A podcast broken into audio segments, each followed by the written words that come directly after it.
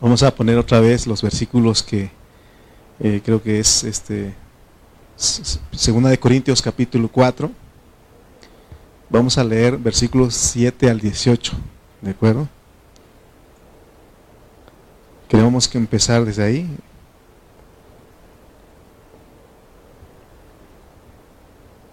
Dice, vamos a ver segunda, Emily, por favor. Ok. Vamos a leer desde el versículo 7, por favor. Okay. Bueno.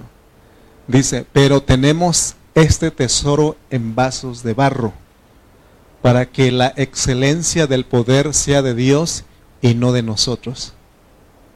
Que estamos atribulados en todo, mas no angustiados, en apuros, mas no desesperados, perseguidos, mas no desamparados, derribados, pero no destruidos, llevando en el cuerpo siempre por todas partes la muerte de Jesús, para que también la vida de Jesús se manifieste en nuestros cuerpos. Porque nosotros que vivimos siempre, es, que, porque nosotros que vivimos siempre estamos entregados a muerte por causa de Jesús para que también la vida de Jesús se manifieste en nuestra carne mortal. De manera que la muerte actúa en nosotros y en vosotros la vida. Pero teniendo el mismo espíritu de fe, conforme a lo que está escrito, creí, por lo cual hablé, nosotros también creemos, por lo cual también hablamos. Sabiendo esto, que el que resucitó al Señor Jesús, a nosotros también nos resucitará con Jesús y nos presentará juntamente con vosotros. Porque todas estas cosas padecemos por amor a vosotros, para que abundando la gracia por medio de muchos, la acción de gracia sobreabunde para la gloria de Dios. Por tanto, no desmayamos, antes, aunque este nuestro hombre exterior se va desgastando, el interior, no obstante, se renueva de día en día. Porque esta leve tribulación momentánea produce en nosotros un cada vez más excelente y eterno peso de gloria. No mirar nosotros las cosas que se ven, sino las que no se ven, pues las que se ven son temporales, pero las que no se ven son eternas. Ok. Quiero unir este, dos versículos, pero antes vamos a pedir a Dios, vamos a orar y vamos a pedir que Él nos ayude a entender su palabra. Bendito Padre Celestial,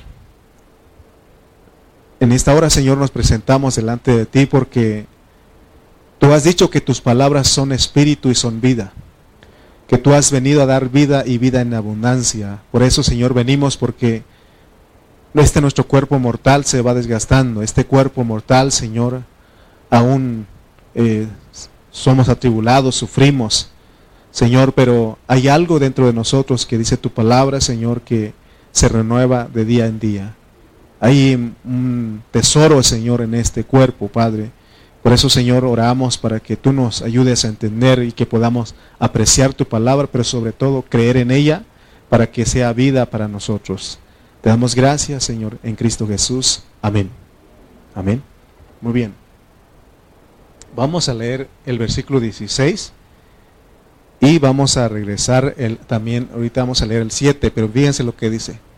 Por tanto, no, no desmayamos, antes, aunque este nuestro hombre exterior se va desgastando, el interior, no obstante, se renueva de día en día. O sea que lo de afuera, lo que se ve, es el hombre exterior. Y ese se va desgastando. Y lo siento, pero después de los 40, ¿verdad?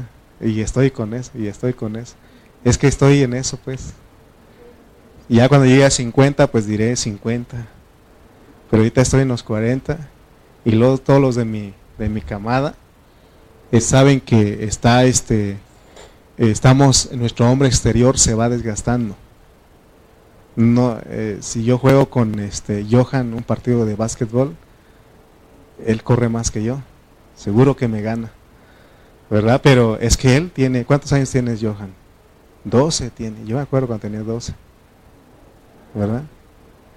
Pero ahora que tengo más de 40, no es lo mismo, siempre es difícil, pero yo quiero que vean ustedes que es lo que pasa, pero los cristianos, los creyentes, dice que tenemos algo adentro, en nuestro interior, que se renueva de día en día. Ahora, dice en el versículo 7, pero tenemos este tesoro en vasos de barro, o sea que esto es barro. Dice que polvo, de polvo fuiste tomado, al polvo volverás. Polvo eres y a polvo volverás. Entonces, nosotros, este cuerpo es un vaso de barro, pero hay un tesoro dentro. Y esto lo hizo Dios con una razón, para que la excelencia del poder sea de Dios y no de nosotros. Hay algo, hermano, que hoy estaba escuchando al pastor Carrillo. Hace un año eh, también nos invitaron a mí y a mi esposa a predicar, a, compartir o a participar en, en el Congreso de Jóvenes. Y fue una lucha difícil para mí. Y hoy otra vez se repite. Y yo estaba diciendo, ¿por, ¿por qué? Si yo voy a, si estoy sirviendo a Dios, si yo voy a predicar su palabra, ¿por qué mi cuerpo se debilita? Y es que cuando nosotros queremos servir a Dios, nuestro cuerpo es débil para las cosas de Dios, pero no solamente eso, sino que hay un enemigo que es el diablo, que siempre va a estar estorbando. Y no solamente él, sino que tiene sus demonios. ¿Por qué cree usted que nosotros las familias sufrimos para venir a las reuniones. Las familias siempre sufrimos porque hay momentos en que todos vamos a la reunión y todos están dispuestos, pero hay veces que la esposa no quiere, el esposo no quiere, los hijos no quieren. Y hay una lucha, ¿sí o no? Y eso nos debilita a nosotros. Pero dice que, Pablo dice que en el 16 dice que aunque este nuestro hombre exterior se va desgastando, no obstante, el interior se renueva de día en día. Y es lo que buscamos, por eso venimos a esta reunión, porque en esta reunión Dios nos da su palabra. Y esta palabra nos anima a nosotros. Yo muchos hermanos de aquí me han dicho, cuando terminamos de exponer la palabra, ellos me dicen, hermano, estoy más motivado, estoy más alegre, eh, recibí vida. Y ese es el propósito de venir a escuchar la palabra. Porque Jesús dijo, las palabras que yo os he hablado son espíritu y son vida. Aún dice que, dice, me parece que es Salomón el que escribió, que dice que la palabra de Dios es medicina para nuestro cuerpo. O sea, lo poderoso que es esta palabra, ¿no? Entonces, estamos hablando de cómo son los ministros del nuevo pacto, del Nuevo Testamento. No son los mismos que allá del Antiguo Testamento. Los del Antiguo Testamento usaban la letra literalmente para aplicar al pueblo, pero lo hacían para matar. ¿Perdón? 3.8, ¿qué dice? Sí, eso es la palabra, pues lo que hace. Por eso venimos. Pero volviendo a lo que decía que los ministros, las personas que hablan la palabra en ese tiempo no, son, no, no actúan o no funcionan de la misma manera que los del antiguo. Los del antiguo era letra, era, era la ley y la ley mata. En cambio los del nuevo pacto ellos ministran vida. Ministramos vida, ¿no?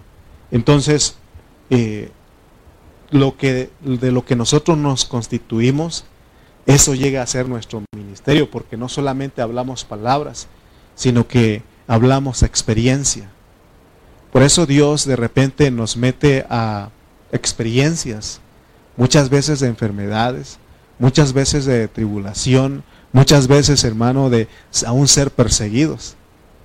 Quizá no estamos siendo perseguidos a la manera eh, en los primeros siglos de los discípulos, de los primeros cristianos, que los mm, perseguían y ellos tenían que andar este, eh, de, lugar en lugar y, aún los mataban. Quizá no, no, no sufrimos eso en este tiempo porque hay libertad, pero ¿qué tal de nuestra propia familia?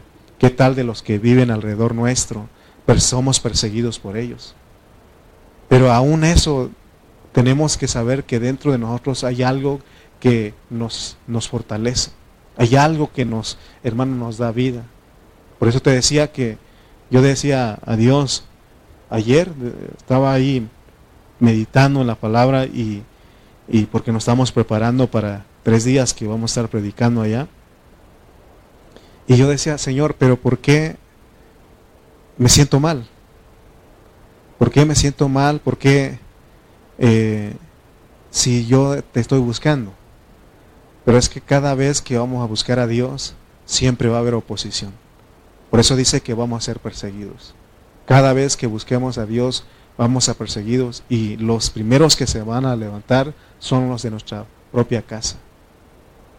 Pero no son ellos en sí, sino que hay espíritus operando, hay demonios operando para que nosotros no no, no busquemos a Dios, pero gracias a Dios que hemos entendido que el ministerio del nuevo pacto así es.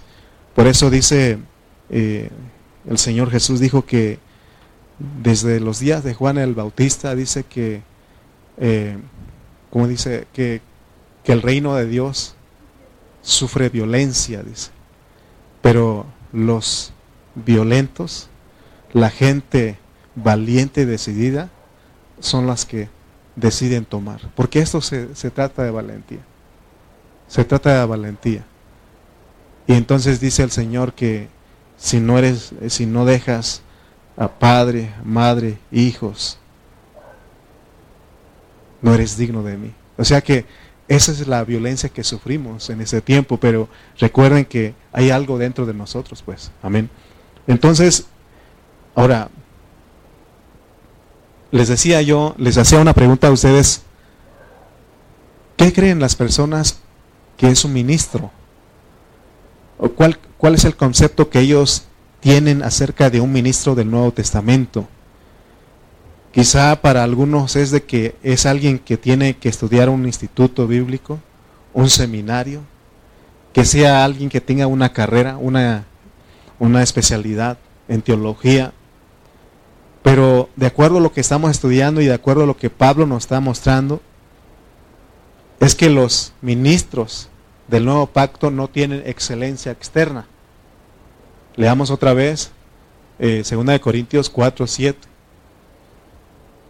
Segunda de Corintios 4, 7 y vamos a ver lo que dice.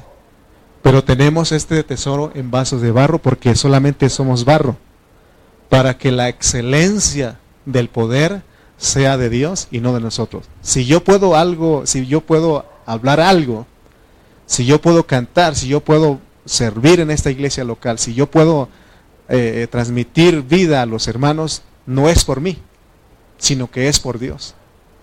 Amén. Entonces, eh, entonces nos damos cuenta que los ministros del nuevo pacto no son personas graduadas de un seminario o de un instituto bíblico. No estoy diciendo, no estoy menospreciando eso. Pero la Biblia no, no habla de que tenemos que estudiar tres, cuatro años para ser un ministro. Eh, porque eso siempre lleva a, a, a jactarnos, a llenarnos de orgullo. Entonces entendamos que el seminario, que un instituto bíblico no gradúa a, personas para el servicio, para ser ministros del nuevo pacto. Ese es el error más grande que tiene la iglesia. Creer que los ministros del nuevo pacto son personas que tienen que graduarse en un seminario, en un instituto bíblico, o tener una licenciatura en, en teología para así estar frente a los hermanos y enseñar. Ese es un error. ¿Se acuerdan ustedes de dónde, ya hablamos de dónde Jesús llamó a Pedro, a Juan, a Andrés, a Jacobo. ¿Se acuerdan de dónde? A Pedro y a Andrés los llamó ahí a la orilla del mar, pescando. No era gente que estaba ahí en los lugares de eminencia. Donde llamó este, el Señor a, Juan y a Jacobo? Remendando redes. Donde llamó a Mateo? Ahí cobrando impuestos. ¿Se dan cuenta de dónde se llama Dios a la gente? Y esos son usted y yo. No tenemos nosotros... Eh, ahora, no estamos eh, eh, diciendo que los jóvenes no estudien, o los que nuestros hermanos que tienen estudios universitarios, que, que eso no estamos menospreciando, o sea que eso también es útil, pero principalmente lo que vemos aquí en el, en el, en el, Nuevo Testamento es de que los ministros no son, no son personas de mucho estudio. Vamos a leer Hechos 4.13. Hechos 4.13 y vamos a ver lo que dice. Dice, entonces viendo el denuedo, o sea, la elocuencia, la valentía, porque acuérdense que Pedro y Juan, ¿de dónde Dios los llamó? No los llamó de las escuelas más grandes de ese tiempo, dice. Entonces viendo el denuedo de Pedro y de Juan y sabiendo que eran qué? Hombres sin letra y del vulgo, se maravillaban y les reconocían que habían estado con Jesús. O sea que hay una versión que encontré, otra versión que encontré que dice, ante la elocuencia de Pedro y Juan, es la nueva, la, bueno, luego es la NBVA. No, es la NBVA. No, ese es BBVA. Ya estoy pensando en mi banco. Bueno, dice, ante la elocuencia de Pedro y Juan y viendo que eran hombres sin muchos estudios, está mejor este. Los miembros del concilio se maravillaban y reconocieron que habían estado con Jesús. O sea que, ¿cómo es que Pedro y Juan aprendieron a hablar así? O sea, de lo que constituyeron del Señor Jesús. Amén. Y yo puse algo aquí. Si se trata de preparación secular para ser un ministro, yo tengo bachillerato, tengo algo de universidad, pero de acuerdo a lo que estamos estudiando es basura. Porque los ministros del nuevo, pacto, del nuevo pacto no son ministros de la mente, sino son ministros del Espíritu. Y para ser ministros del Espíritu tenemos que ejercitarnos para la piedad. Para ser personas que somos intelectuales, Solamente tenemos que ejercitar nuestra mente y eso lo hacemos en las escuelas. Las escuelas nos enseñan, nos, somos, llegamos a ser intelectuales y cuando vamos a enseñar, lo que se enseña en la escuela, se les transmite conocimiento. Pero, pero cuando se habla de la iglesia, cuando se habla de las personas que enseñan la palabra de Dios, son gente que ministra el espíritu de las personas. Por eso nosotros no somos ministros de la mente, sino ministros del espíritu. Fíjense que yo he conocido hermanos, yo he conocido a muchos hermanos que ni sabían leer ni escribir bien, pero en la iglesia aprendieron a hacerlo, a, perfeccionarlo. Yo no he conocido a mucha gente que no sabía leer ni escribir. Pero cuando Dios los captura, Dios los llama, y aún muchos de ellos están, los pone de pastores. Nos acordamos de, un hermano, eh, hace tiempo lo conocimos, y él no sabía leer ni escribir, pero tenía una mente de retener. Y él le decía a los hermanos, por favor, Fidel, léeme este tal, vamos a ir a Hechos 4.13, porque Hechos 4.13 dice esto y esto. Y los hermanos lo buscaban y decía así.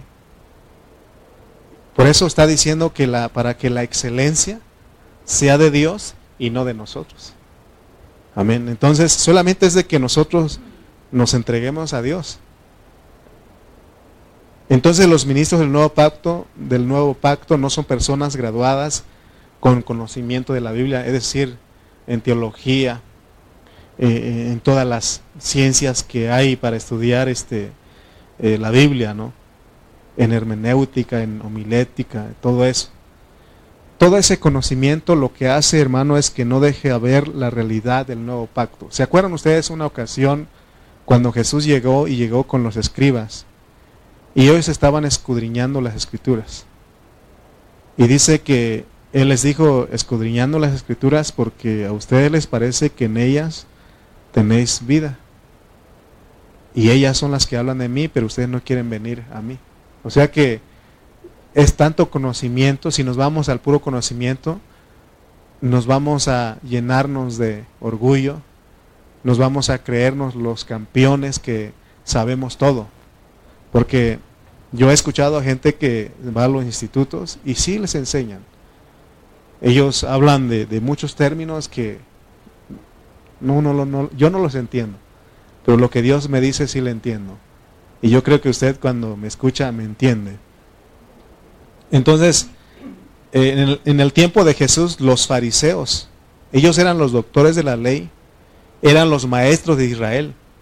Ellos no pudieron ver la realidad del nuevo pacto porque, hermano, ese tanto conocimiento no deja. ¿Cuántos se acuerdan de, de Nicodemo? Dice que Nicodemo un día fue al Señor de noche. Era un principal entre los judíos, era un maestro. Y, él reconoció a Jesús como su maestro. Y él pensando que Jesús le iba a dar, algo de conocimiento. Pero Jesús le dijo, de cierto, de cierto te digo, que si no naces de nuevo, no puedes ver el reino. Y él decía, ¿cómo es posible esto? ¿Acaso voy a entrar otra vez en el vientre de mi madre y nacer? Él no entendía lo que es el nuevo nacimiento. Y otra vez Jesús le dice, de cierto, de cierto te digo que si no naces de agua y del Espíritu, no puedes entrar en el reino. Y Jesús le dice, sí, y él aún sigue asombrado porque no entendía. Y, y, Jesús dice, si te estoy hablando cosas terrenales y no entiendes, ahora si te hablara cosas, te hablaré cosas celestiales. ¿Y qué creen que ahora Dios nos está hablando cosas celestiales? Y nosotros podemos entenderlas. ¿Por qué? Porque hemos aprendido a ejercitar nuestro espíritu y no nuestra mente. Amén. Notemos cómo Dios hizo a Pablo un ministro del nuevo pacto. Pablo vino a ser el apóstol más importante. Decíamos que él escribió 14 epístolas. Y en otros mensajes pasados vimos que él tuvo que defender su apostolado porque había gente, habían cristianos que decían que Pablo no era apóstol. Sin embargo, cuando estuvimos examinando la escritura en una forma correcta y bajo contexto, nos dimos cuenta que Pablo vino a ser el verdadero apóstol número 12 y no Matías como hicieron los apóstoles. Ayer estábamos leyendo que ellos echaron suertes. Oraron a Dios y luego echaron suertes. Y, en realidad eh, así no se escoge. El que escoge a los apóstoles es Dios. Por eso Pablo dice que él era eh, el último, el abortivo. Como un abortivo, dice. Entonces, como ministro del nuevo, del nuevo pacto, Pablo, ¿saben qué pasó con él después? Después de ser fariseo, de ser, de ser persona eh, con mucho estudio, él llegó a tener todo eso por basura, como pérdida, por el excelente conocimiento de Cristo. Y lo que pasó con él después de su conversión, cuando él se convirtió al Señor, es de que él vino a estar constituido del Dios triuno como su vida, no como conocimiento, porque ahora hay gente que, que pelea y, defiende la doctrina de la Trinidad y otros de la, de la unicidad, ¿no? Eh, de los unitarios que, que defienden, están peleando, pero Pablo nunca peleó, nunca eh, eh, este, defendió el Dios triuno como, una, como un conocimiento, sino como vida. Porque Pablo entendía lo que es el Padre Celestial, él entendía lo que es el Hijo, él entendía lo que es el Espíritu Santo. Fíjate, eh, el otro día estuvimos una junta con unos pastores, estuvimos este, ahí teniendo, pero el pastor que predicó, él dijo algo que me llamó la atención, porque él decía que, que él estaba confundido porque en su oración primero decía Padre Celestial y luego a Cristo y, entonces ¿qué está pasando? Decía, luego pongo a Cristo acá, pongo al Padre acá y hay un desorden. ¿Cuál desorden? o sea, si tú dices Jesús, estás hablando del Padre y del Espíritu. Si tú dices del Espíritu, estás hablando del Padre y del Hijo. Si tú estás hablando del Padre, estás hablando del Hijo y del Espíritu. Ahora, hay una, sí es cierto, hay una forma como orar. Por ejemplo, cuando vamos a dar gracias o vamos a pedir cosas, lo hacemos en Cristo. Entonces nuestra oración es la correcta, porque oramos y sabemos que es lo que Dios quiere. Amén. Por ejemplo, si nosotros oramos, Señor, oramos para que eh, ya no haya violencia en México que se acabe en esta semana. ¿Será que esa es la voluntad de Dios? Él dijo que la maldad se iba a aumentar. Iba de, este mundo iba a ir de mal en peor. Amén. Entonces nosotros, hermanos, tenemos que saber que todo esto no es para conocimiento, sino para una vida. Que tú disfrutes a ese Dios triuno. Es lo que llegó Pablo a hacer. Muchos de los cristianos modernos de ese tiempo ni siquiera entienden lo, cómo, cómo es la triunidad de Dios y cómo es que Dios como la triunidad mora en nosotros. Porque no solamente tenemos a Cristo, no solamente tenemos al Espíritu, sino que tenemos al Padre. Un día él dijo, eh, Jesús dijo, este, si ustedes creen en mí, el Padre y yo vendremos y haremos morada en ustedes.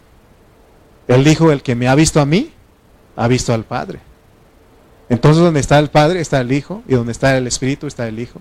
Y así, o sea, ese, ese es el Dios que tenemos nosotros. Pero no es para, para pelear, para contender, es para experiencia, es para que nosotros lo disfrutemos. Entonces, Dios, por medio de su economía divina, la cual es su administración, eso vino a estar dentro de Pablo. O sea que el Dios, o sea que Dios es, es el misterio, ministerio de Pablo. Si yo digo que tengo ministerio, no es por lo que yo hago, sino por la vida que sale, fluye a través de mis de mi hablar, de mis actos, de, cómo me conduzco.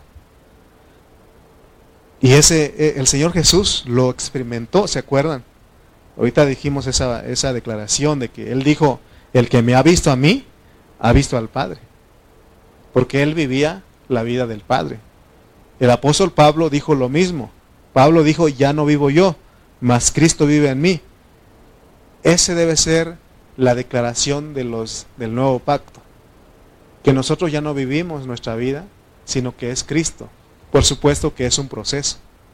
Esto no se logra de la noche a la mañana. Es un proceso. Pablo, ¿cuánto tiempo tuvo? Pasó para que él declarara, hiciera estas declaraciones. Y se acuerdan que él dice que pasado tres años no subía a Jerusalén.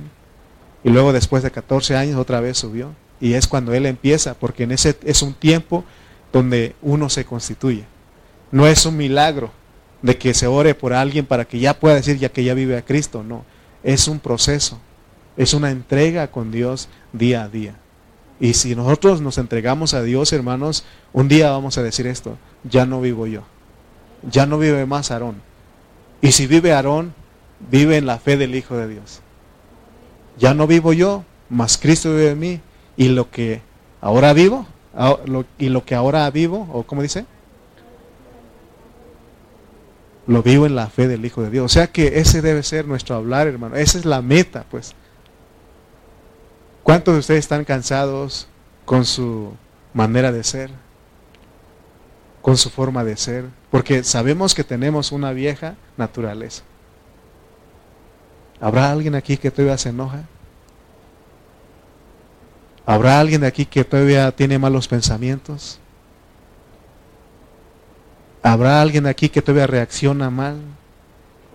¿Sí o no? Eso, de esto estoy hablando. no, no estoy conforme. Yo tengo esas cosas. Los malos deseos están en nosotros. ¿Sí o no? Están ahí los propios malos deseos y de repente nos quieren eh, controlar. Entonces eso es lo que queremos que, que muera. Porque Pablo dijo, con Cristo estoy juntamente crucificado y ya no vivo yo, mas Cristo vive en mí. Eso es lo que Dios, eso es el ministro del nuevo pacto. Pero acuérdense que decía, leíamos este 2 de Corintios 3:18. A ver, vamos a ver si nos acordamos. Por tanto, nosotros todos, mirando a cara descubierta, como en un espejo, la gloria del Señor, somos transformados de gloria en gloria, eh, en la misma imagen del Señor. A ver, ponlo Emily, porque ya se perdió. Okay. Creo, Johan se lo había aprendido el otro día y eh, Evan también. Vamos a recordar. Ok, ahí está. ¿Sí? Vamos a leer todos. Por tanto, nosotros todos, mirando a cara descubierta, con un espejo la gloria del Señor, somos transformados de gloria en gloria en la misma imagen como por el Espíritu del Señor. Ya se acordaron, ¿verdad? Ya ven, llegó los 40 y ya todo se nos olvida. ¿Sí o no? ¿Se dan cuenta que el proceso que les digo es de gloria en gloria? Poco a poco. Pero hay una condición. Dice mirando a cara descubierta. O sea que tenemos que ir al Señor todo el tiempo para que como espejo nosotros reflejemos su gloria. Si, yo soy un ministro, pero si nunca voy al Señor, ¿qué voy a reflejar? Voy a reflejar mi viejo hombre, mi vieja naturaleza. Y es por eso que, hermano, resultamos actuando como persona que no tiene a Cristo. Pero Dios nos está recordando lo que es ser un ministro del nuevo pacto. Amén. Vamos a leer otra vez 2 de Corintios 4, 7. Segunda de Corintios capítulo 4, versículo 7.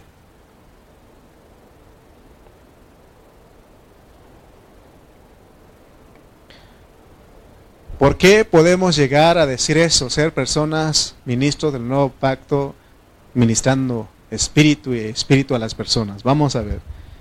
Pero tenemos este tesoro en vasos de barro. Fíjense lo que somos. Somos vasos de barro, pero hay un tesoro. Si usted recibió a Cristo, si usted cree, cree en Él, usted recibió ese tesoro. Dice, para que la excelencia del poder sea de Dios y no de nosotros. ¿Se acuerdan que el salmista, él decía, no a nosotros, sino a tu nombre se ha dado la gloria? Porque no hay nada bueno de nosotros. ¿Habrá algo bueno de nosotros que pueda tener un mérito? Nada. Pablo dijo, miserable de mí, ¿quién me librará de este cuerpo de muerte? Pero hay una esperanza porque Dios ha depositado un tesoro en nosotros. Pablo sabía que el tesoro que tenía dentro de él era el Dios triuno. Ese Dios triuno eh, se procesó. ¿Se acuerdan que era, el Padre? Aunque estaba el Hijo, pero tenía que pasar por un proceso.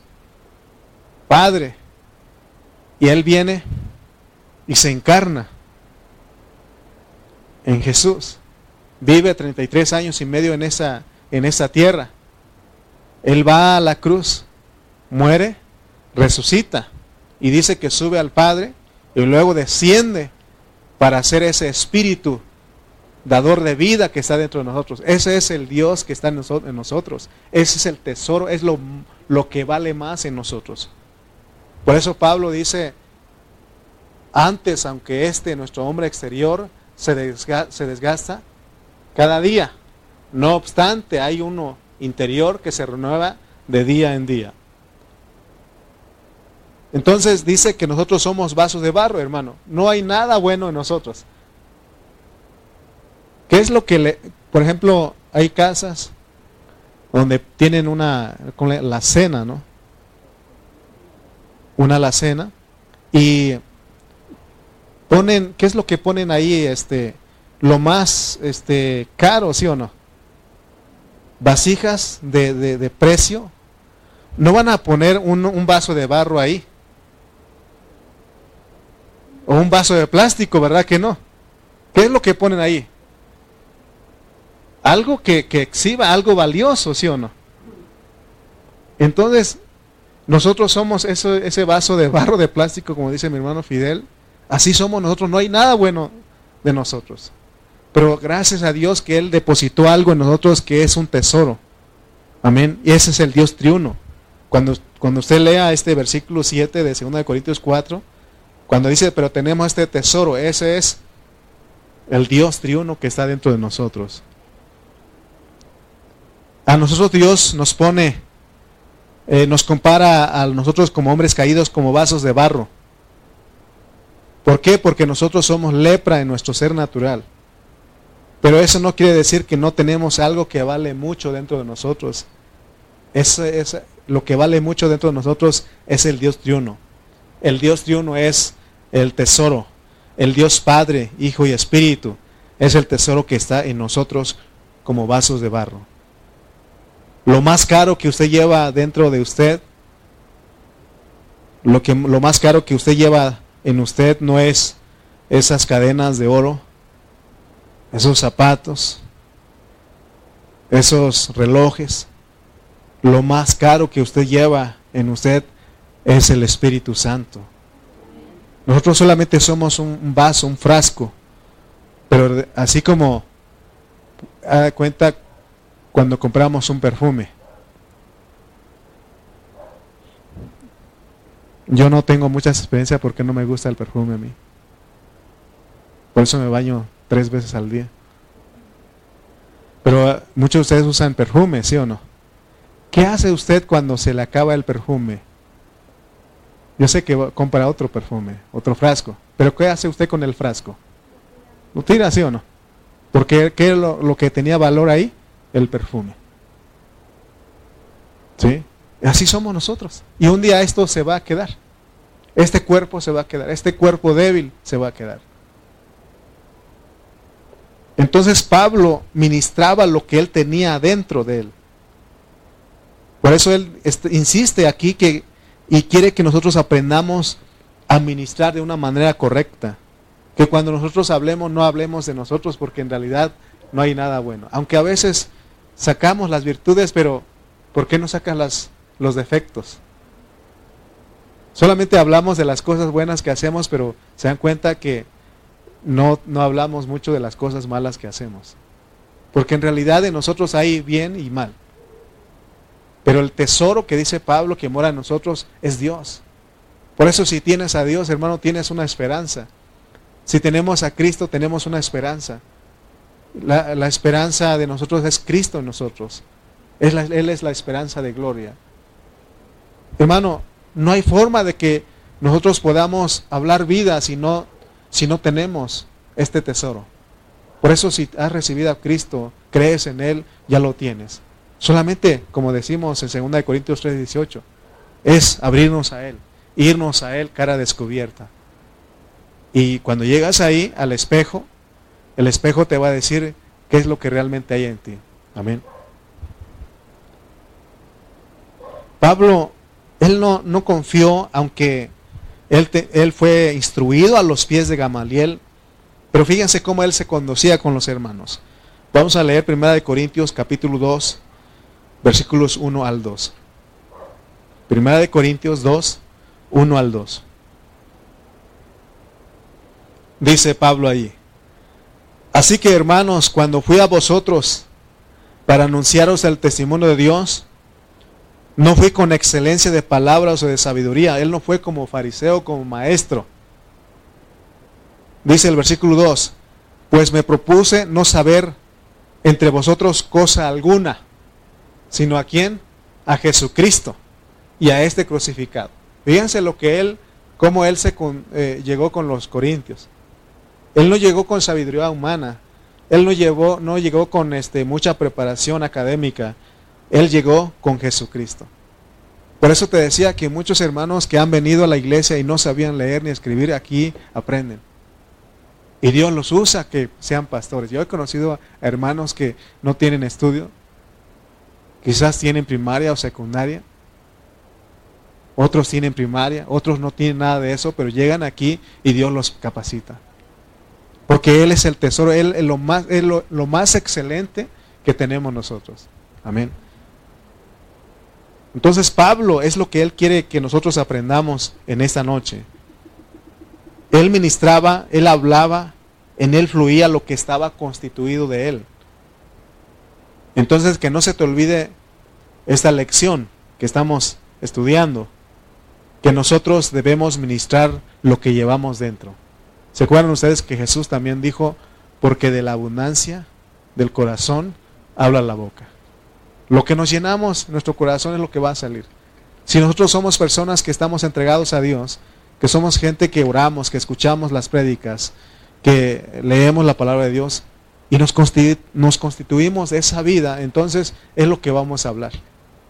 Es lo que vamos a hablar siempre. Lo que llega a ser nuestro ministerio es cuánto tenemos forjado de Dios dentro de nosotros. Por eso entre más nos transforme Dios, más efectivo será el ministerio de nosotros. Será más genuino.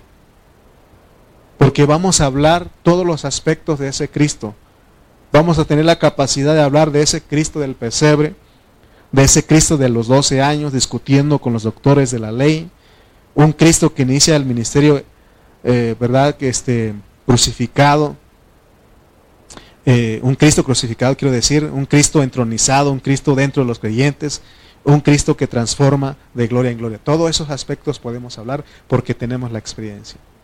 Porque si yo no, no estoy siendo transformado, ¿cómo puedo decir, hoy les vengo a hablar de Dios que transforma, pero si yo no estoy siendo transformado? Debe haber un poco, hermanos. No estamos hablando de ya de perfección, porque acuérdense que el proceso es de gloria en gloria, poco a poco. Por eso nosotros estamos aquí para eso, para que un día totalmente la gloria de Dios se vea se vea en nosotros. Esa es nuestra esperanza. Esa es la razón por la cual venimos a esta reunión. Amén. Entonces lo que Pablo ministraba, llegó a, eso llegó a ser su ministerio. Pero no era como el ministerio de Moisés. El ministerio de Moisés, hermano, era un ministerio de muerte. El antiguo pacto, el ministerio del antiguo pacto era un ministerio de muerte. ¿Por qué? Porque mataba a la gente. La otra vez le cité eh, la situación de la mujer adúltera. ¿Se acuerdan ustedes que dice que agarraron a una mujer en adulterio y la llevaron ahí delante de Jesús? Y ellos citaron la ley. Maestro, dice la ley que esta mujer merece morir apedreada. Y es lo que decía la ley. No estaban mintiendo, no estaban inventando nada. Pero ¿qué, dijo Jesús? El que esté libre de pecado, sea el primero en arrojar la piedra. Y dice que desde el más chico hasta el más grande se fueron. Pero que él dijo a la mujer, tampoco yo te condeno, pero ve y no hagas las mismas cosas. O sea, ese es el, ese es el ministerio del nuevo pacto, amén. Pero ¿qué pasa? ¿Qué pasaba con el ministerio del, del antiguo pacto? Tenían que morir apedreados tales personas. Hermanos, tenemos algo precioso dentro de nosotros, tenemos un tesoro. Ese tesoro es una persona, porque el nuevo pacto es una persona. Esa, ese ministerio es Cristo. Hermano, ellos, ellos lo vieron en los discípulos, porque en Juan 1.14 ellos dijeron, y aquel verbo, y aquella palabra, y aquel hablar fue hecho carne y habitó entre nosotros. Fíjense, hermano, lo que vieron ellos. Dice, y vimos su gloria, gloria como del unigénito del Padre, lleno de gracia y de verdad. Esa es la meta, hermano. Que nos vean gloriosos a nosotros. Que realmente digan verdaderamente estos son hijos de Dios y eso es lo que queremos pues. No que hablen bien de nosotros, sino que hablen, glorifiquen al Padre por lo que nos, la vida que nosotros tenemos. Es lo que buscamos. Porque no pretendemos que hablen bien de nosotros, sino que glorifiquen al Padre por la vida que nosotros vivimos. Entonces, hermanos, les decía que todo esa ese, uh, gloria del antiguo pacto era para exhibir, pero era para exhibir orgullo.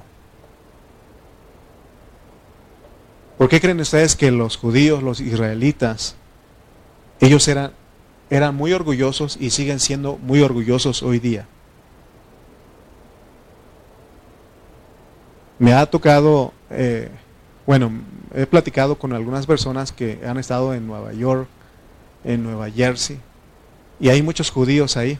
Aquí en México hay, pero me han, me han este, platicado porque les ha tocado trabajar con ellos, los han contratado, ¿no? unos primos míos. Y ellos me dicen cómo son ellos. Y en realidad un israelita es muy orgulloso. Un judío es muy orgulloso. Ellos ni siquiera le hablan a la gente. Puedes pasar a un lado de ellos, ni te hablan. ¿Por qué? Porque ellos para nosotros los gentiles somos perros. Por eso todo conocimiento, todo lo que está fuera de Cristo, te hace eso, te, te llegas a menospreciar a la gente. Y, es lo que citó el Señor. Vamos a leer este versículo. Este, Mateo 15, 22 al 28. Fíjense lo que estoy hablando. Y aquí Jesús lo citó. Mateo 15, 22 al 28 dice, y aquí una mujer cananea que había salido de aquella región clamaba diciéndole, Señor, hijo de David, ten misericordia de mí, mi hija es gravemente atormentada por un demonio. Pero Jesús, él respondió como un judío, dice, pero Jesús no le, no le respondió palabra. Entonces acercándose sus discípulos le rogaron diciendo, despídela. Fíjense lo que era la actitud de los discípulos, porque sabían que era una mujer gentil. Despídela, pues da voces tras nosotros. Él respondiendo dijo, no soy enviado sino a las ovejas perdidas de la casa de Israel, porque él vino primero a la casa de Israel. Versículo 25. Entonces ella vino y se postró ante él diciendo, Señor, socórreme. Respondiendo él dijo, no está bien tomar el pan de los hijos, porque los hijos era el pueblo judío. Y echarlos a quienes? A los perrillos.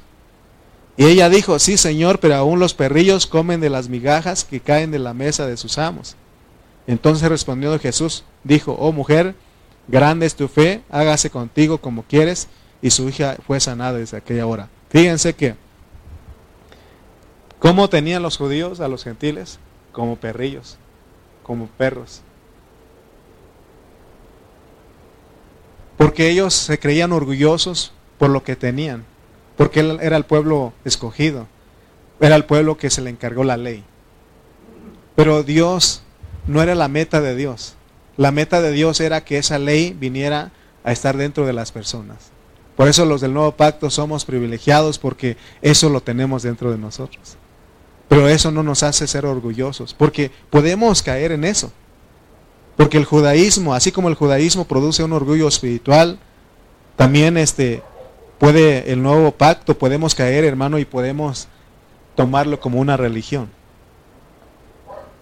Porque el problema es que muchos hermanos que pertenecen al nuevo pacto, ellos tienen la misma jactancia, el mismo orgullo que tenían los judíos. Porque cuando un cristiano del nuevo pacto cae en religión, él se vuelve orgulloso. Por eso Pablo tuvo que escribir Romanos 11, 18 al 21. Miren lo que dice. Romanos 11, 18 al 21. No te jactes contra las ramas, y si te jactas, sabe que tú no sustentas, que no sustentas tú a la raíz, sino la raíz a ti. Pues las ramas, dirás, fueron desgajadas para que yo fuese injertado. Bien, por su incredulidad fueron desgajadas, pero tú por la fe estás en pie. No te ensoberbezcas, sino teme, porque si Dios no perdonó a las ramas naturales, a ti tampoco te perdona. O sea que corremos peligro los del nuevo pacto también de sentirnos orgullosos, de jactarnos. Tenemos que poner atención a esto que estamos hablando. Porque hoy muchos cristianos del nuevo pacto cayeron, cayeron o, hicieron de esto una religión. Y muchos se jactan de, de su religión. A ver, ¿cuánto cristiano hay hoy día que presume o que es presumido porque ayuna? ¿Cuánto cristiano hay, hay este, en día que presume porque conoce mucho de la palabra del Señor? ¿Cuánto cristiano hay que presume de, sus títulos como teólogo o que estudió en un instituto bíblico o en un seminario? Mire, Mateo 9, 14 al 15, vamos rápido para terminar. Mateo 9, 14 al 15. Y, ustedes van a entender algo, si ustedes son humildes van a entender algo. Porque lo que predomina a muchos cristianos es que el ayuno, el ayuno, fíjate, Eh, el presumir nuestro ayuno, o sea, es, es ser religioso, porque fíjate lo que dice. Mateo 9, 14 al 15. Entonces vinieron a él los discípulos de Juan diciendo, ¿por qué nosotros y los fariseos, ¿quiénes son los fariseos? Los del nuevo pacto. ¿Por qué nosotros y los fariseos ayunamos qué? Muchas veces. O también los discípulos de Juan el Bautista cayeron en religión. ¿Por qué nosotros y los fariseos ayunamos muchas veces y tus discípulos no ayunan? Jesús les dijo, ¿acaso pueden los que están de bodas tener luto entre tanto que el esposo está con ellos? Pero vendrán días cuando el esposo les será quitado y entonces ayunarán. ¿Sí? La misma actitud de los religiosos del Antiguo Testamento se exhibe hoy entre muchos cristianos del Nuevo Testamento. Debido a que han caído en la religión, Pero todas esas cosas, hermano, no nos aprovechan. ¿Se acuerdan que en el Antiguo Testamento el Señor reprochó la forma en que ayunaban las personas? Es más, cuando Jesús vino dijo, cuando ayunes no seas como los hipócritas, que van en esquina y ponen una cara triste, dice. Si vas a ayunar, hazlo contigo, pero no impongas, porque eso es religión. Amén. Eso, eso pertenece al antiguo pacto. Y cuando el Señor vino, ¿de qué lo acusaron? ¿Del ayuno? No, lo, que acusaron, lo, acusaron de que él comía. Él comía. Hoy, hermano, tenemos que entender que el nuevo pacto no son cosas, esas cosas externas. El nuevo pacto, hermano, tiene que ver con que Cristo se forje en nosotros. Entonces, tenemos que ser ministros del Espíritu. Que cuando hablemos que nuestro objetivo sea tocar el espíritu de las personas. Porque entonces vamos a hablar lo que tenemos. Y eso aprovecha. Amén. Esa es la diferencia entre el ministerio del alma y el ministerio del espíritu. ¿Qué prefiere usted? ¿Ministerio del alma o ministerio del Espíritu. Tenemos que anhelar el ministerio del Espíritu. A eso nos mandan. Por eso aquí no estamos tanto en que los hermanos se llenen de conocimiento, sino que ellos reciban vida. Con que te abras, así como dijimos, decíamos la otra vez, si entiendes que eres una carta, ábrete. Disponte para que se escriba en ti. Crea la palabra de Dios. Amén. Póngase de pie, por favor. Y vamos a orar.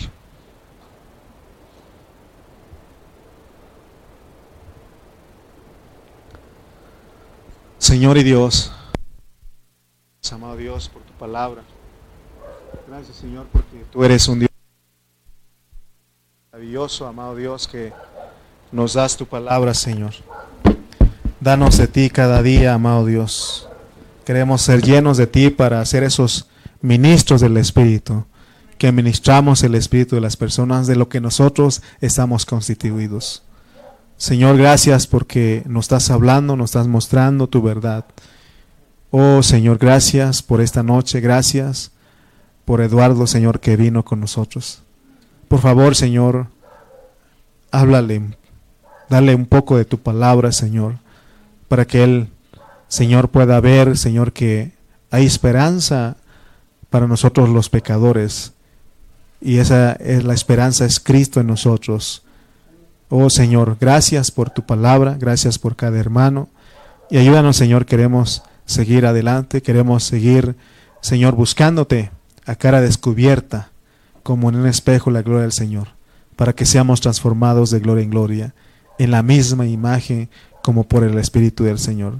Gracias por tu palabra, gracias por esta hora, en Cristo Jesús. Amén y amén. Amén. Amén. Tome su lugar.